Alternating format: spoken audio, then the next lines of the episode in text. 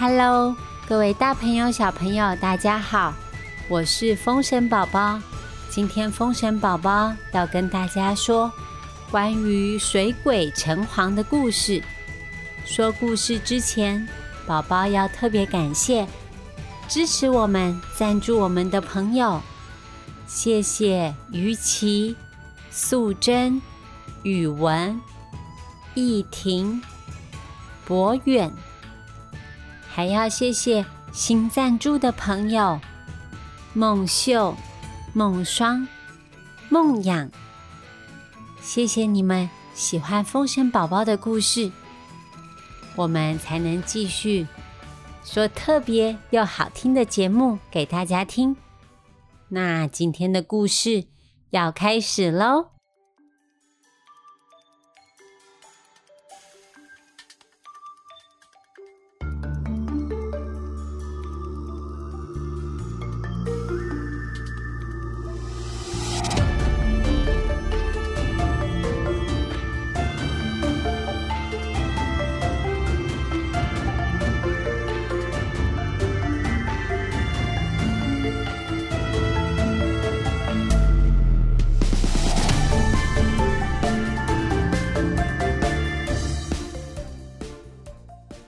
今天，风神宝宝要跟大家说城隍爷的故事。考考你，你知道什么是城隍吗？古代的时候，居民住在一起，建造城池，靠着城墙保护自己的安全。城代表城墙，隍代表城外面的。护城河，于是诞生了城隍爷这位神明。直到今天，在各地都可以看见城隍爷的庙宇，就像是神仙界的县长、市长一样，负责照顾地方百姓。宝宝，今天要介绍的就是。台湾民间传说之中，一段关于城隍爷的故事。这个故事首先要从水鬼说起。阿水就是这样一个水鬼。当年，他跟几个小伙伴跑到溪边玩耍，玩得太开心了，他没有注意到溪水开始上涨。清澈的颜色也变得浑浊，这是上游下大雨，即将要山洪爆发的征兆。直到洪水带着泥沙、土石，哗啦哗啦的冲刷下来，大家各自逃命。直到阿水再次张开眼睛，才发现自己。已经变成了一个水鬼了。按照规定，阿水必须找到一个替身，才可以得到重新投胎的机会。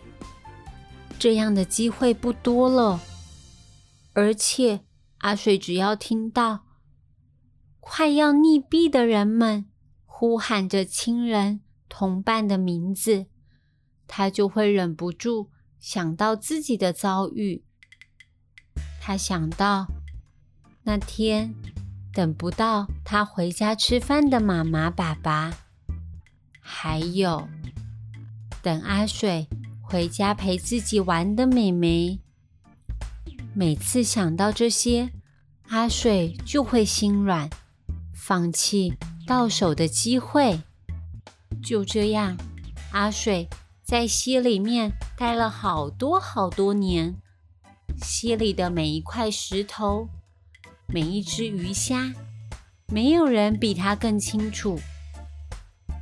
阿水也知道这样下去不是办法，他告诉自己：想要投胎，想要离开，就不可以再心软了。最近溪边搬来了一个叫阿土的渔夫，阿土每天都会来捕鱼。如果这个阿土掉到水中，就是阿水找到替身的好时机。阿水默默的关注他，他发现阿土真的是一个超级特别的渔夫，他的网子只会捕到大鱼，放过小鱼，而且从来不会一次抓走太多鱼。甚至还会自动自发把漂浮在水面的垃圾给清干净。阿水在水底没事做，干脆顺便把卡在溪底的垃圾也清出来，推到水面上，让阿土捞走，整条溪流都变得更干净了。等待阿土来捕鱼，变成阿水每天固定的工作。有一天天气很不好，阿水认为阿土应该不会出现才对。谁知道他竟然驾着小船来到这里，结果溪水滚滚，小船摇摇晃晃，撞到石头。阿兔根本站不稳，呜！真的掉到水里了。阿兔在水中挣扎，就算他会游泳，溪底的漩涡还是紧紧缠着它不放。它只要一张嘴，就灌进满满的泥土水，连开口叫救命都没有办法。急流。把阿土冲得晕头转向，阿水看着他，阿土的身体一点一点往溪底下沉了下去。哦耶！等待的机会终于来了。阿水这个水鬼，他伸出冰冷的手，碰触阿土的手。阿土的手好温暖。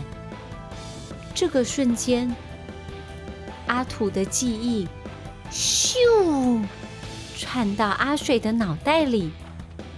原来阿土今天冒雨出来捕鱼，是为了感冒的妈妈。他想要捕一些鲜鱼回去煮汤给妈妈喝。这个触碰。让阿水仿佛全身都通电了，不由自主的改变了水流的方向，卷起浪花，将阿土的身体往水面上推，哗啦哗啦。阿水水鬼把阿土抛上岸面，阿土吐了两大口的水。慢慢坐起来，唉，阿水又放弃了一次大好机会，但是他没有感到太后悔。他在心里看着阿土清醒，又往他身上丢了两条活跳跳的苦花鱼。阿水默默的转身。准备沉到水底，没想到阿土竟然说话了。谢谢你，水鬼。我知道是你救我一命，我也知道你很喜欢一直观察我，每天都陪着我捕鱼。你就像我的朋友一样。阿水当场被吓死。阿土。怎么可以看到他？究竟发生什么事情呢？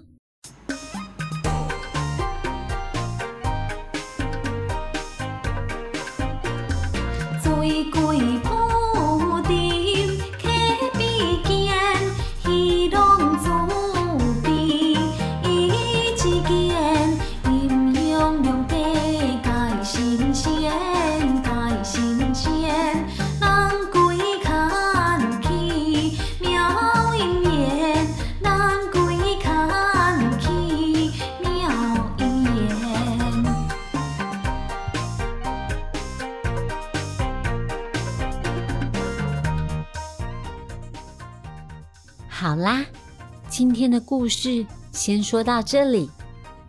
今天想要问大家的问题是：请问阿水把阿兔救到岸边之后，还送他两条什么鱼呀？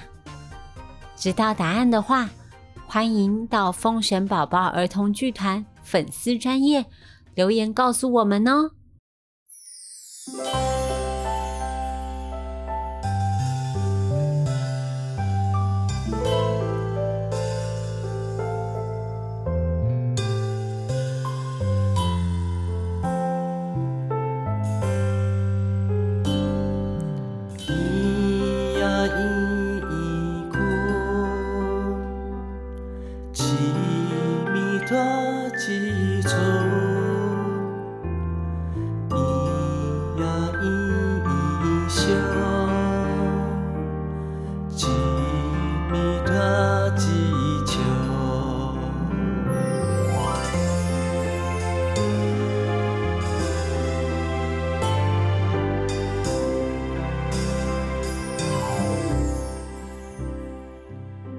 今天最后最后，风神宝宝要教大家的台语是西边，K 边，西边，K 边。夏天的时候，是不是很喜欢去溪边玩耍？你有去过溪边吗？你可以跟爸爸妈妈说：“我想要。”去溪边佚佗，溪边玩耍，溪边佚佗，学起来了吗？是不是很简单呢？喜欢我们的故事，记得给我们五星评价，也可以到风神宝宝儿童剧团粉丝专业给我们按个赞，然后留言告诉我们。你还想听什么故事吧？那我们下次见，拜拜。